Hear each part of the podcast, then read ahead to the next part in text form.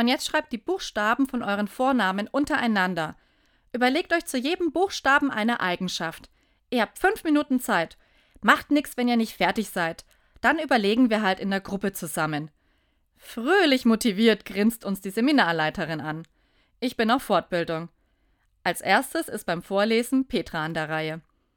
Petra, positiv, energiegeladen, Träumerin, respektvoll. Ja, nur für A ist mir jetzt nichts Gescheites eingefallen, lächelt Petra verlegen. Nimm doch attraktiv, schlägt ein Seminarteilnehmer vor.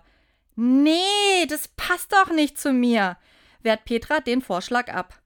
Ja, warum denn nicht? protestiert der Rest der Gruppe. Das passt total. Echt? staunt Petra.